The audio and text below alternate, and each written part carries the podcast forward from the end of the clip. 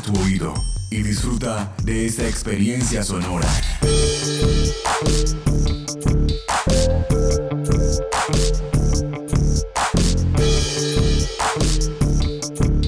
Este es un podcast UN Radio.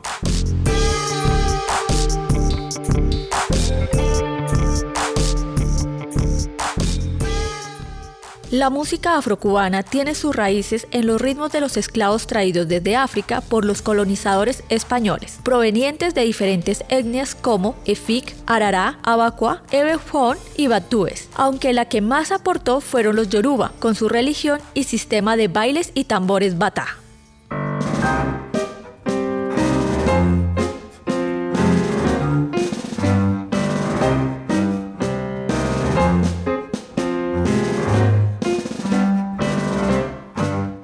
De esta manera, en el año 2000 no solo se marcó el inicio de un nuevo siglo, sino que también significó el comienzo del programa Caminando por las sendas de la música afrocubana. Ingresó a la programación de UN Radio, un espacio que cada semana recorre los diferentes estilos, géneros, producciones y expresiones contemporáneas que ha aportado la cultura musical de la isla, para analizar el concepto de tradición de vanguardia como una de las particularidades del proceso de transculturación en la cuenca del Caribe.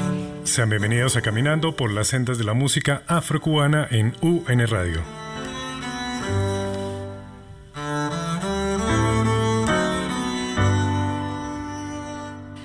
Con ustedes en el control técnico, Diego Alfonso.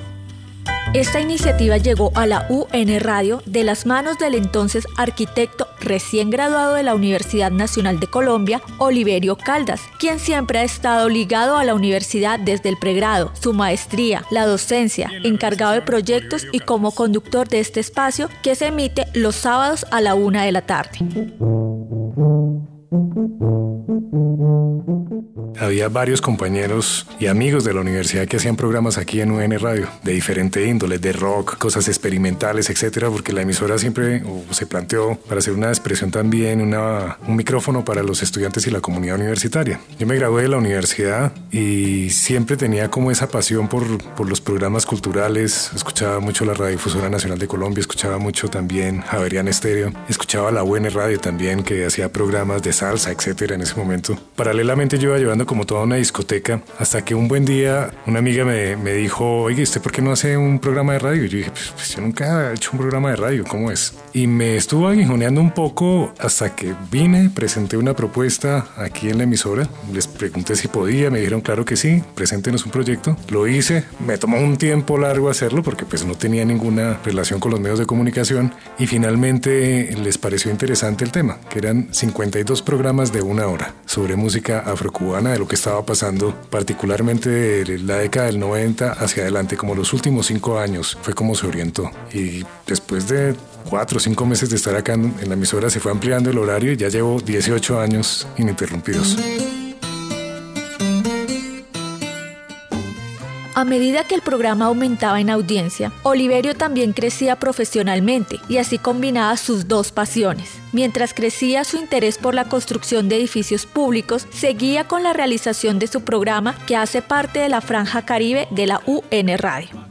Pues para mí es un hobby, eh, es un hobby muy, muy vital porque la música siempre me ha acompañado. La música se, se, convirtió también en un instrumento para compartir, en un espacio para compartir incluso con mis compañeros en la universidad. No solamente se escuchaba ya el jazz, la salsa, nos escuchábamos también rock, clásica, íbamos a los conciertos a León de Grave todos los sábados casi sin falta. Compañeros míos eran percusionistas, tenían sus grupos, había mucho rock acá en la universidad. En vivo estaban 1280 almas, había mucha gente que estaba haciendo cosas. Entonces la música siempre fue una parte importante de mi vida y sigue siéndolo. Poder compartir un poco con, con los oyentes lo que se va adquiriendo, lo, la música que va llegando, que finalmente es como el alimento que, que, me interesa, es como una parte cotidiana y que también de alguna manera me ha permitido a mí crecer en mi ejercicio profesional como arquitecto, porque la, la música y la arquitectura comparten algo muy común y es el tema de la memoria y el tema del espacio, que es lo que a mí también me interesa en mi labor profesional.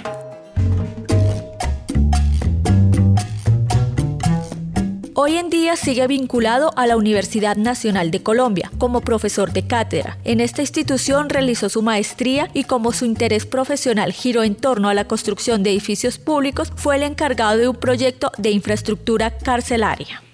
Inicialmente yo empecé con una discoteca básica de CDs, también me apoyé en la discoteca de algunos amigos con los cuales compartíamos o me regalaban música incluso. El tema de la internet ha sido un tema fundamental porque ha permitido cada vez más expandir la posibilidad de llegar a bibliotecas, de llegar a archivos, de llegar a disqueras, etc. Entonces yo ahora prácticamente adquiero el 90% de la música, si no es que más, a través de este medio de la compra en internet. Ya el tema de comprar los discos en físico pues se convirtió en un asunto para mí en un momento engorroso porque ocupaba mucho espacio, etcétera. Y tenerlo digital se ha convertido como en el, en el vehículo para poder llevarlo a todas partes, poder consultar en la nube, poder compartir con otros la música que hacemos o la que escuchamos mejor. La forma de investigación también ha cambiado, ¿no? Porque en la medida en que puedo interactuar muchas veces de forma directa con los autores o intérpretes a través de las páginas web o a través de los foros o incluso comunicaciones directas, pues ha sido muy importante enterarme de primera mano lo que ellos piensan acerca de su música y poderlo de alguna manera también transmitir y compartir desde los puntos de vista que tengo con el programa.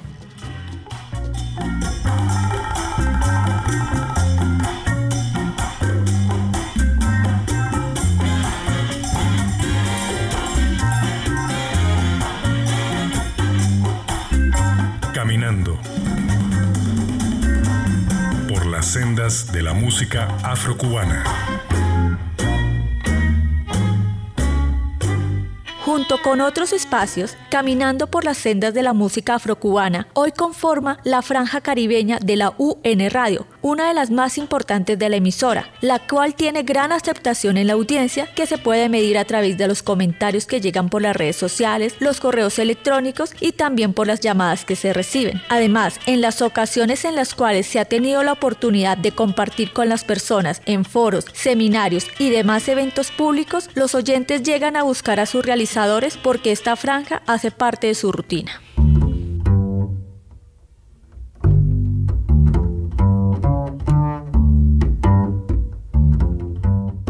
Creo que el más grato es el de los oyentes que escuchan el programa y que escriben, que me piden, por ejemplo, a veces compartir la, la, lista de temas. Eh, hablamos a veces con algunos oyentes desde Colombia y de muchas partes de fuera de Colombia a través de la página web, que se expande también la señal. Ha sido muy grato saber que hay mucha gente que nos escucha en diferentes partes de Colombia y del mundo y que sienten la misma pasión y la misma sorpresa y la misma emoción que sentimos nosotros con esta música. Creo que eso ha sido lo más grato. En algunos foros en los cuales me, invitado, me han invitado para a, participar, pues tener el contacto con, con, los oyentes y con colegas que, que, pues tienen, digamos, una opinión sobre el programa que para ellos es muy positiva en la medida en que les permite también conocer y avanzar respecto a esta música que es muy interesante, porque si algo tiene la música afrocubana ah, o la música afrocaribeña es como consolidar parte de esa tradición mestiza que todos somos acá en el Caribe y que han logrado llevar a un punto de exquisitez y de excelencia que es eh, valorado por una gran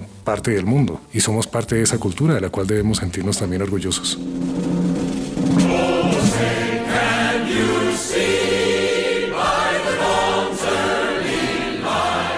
Una de las anécdotas más recordadas es que por su labor profesional fue nombrado sheriff en Estados Unidos.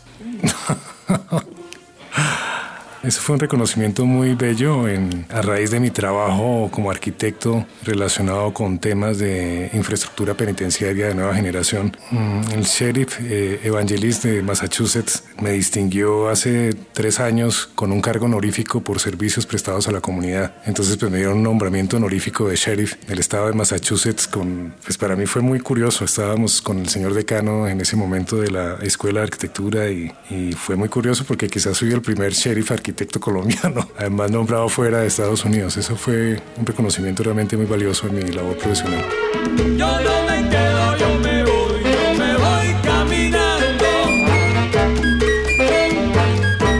Yo no me quedo, yo me voy, yo me voy caminando.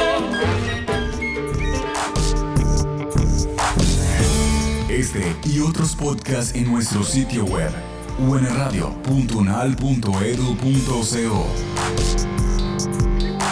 Podcast UN Radio 2018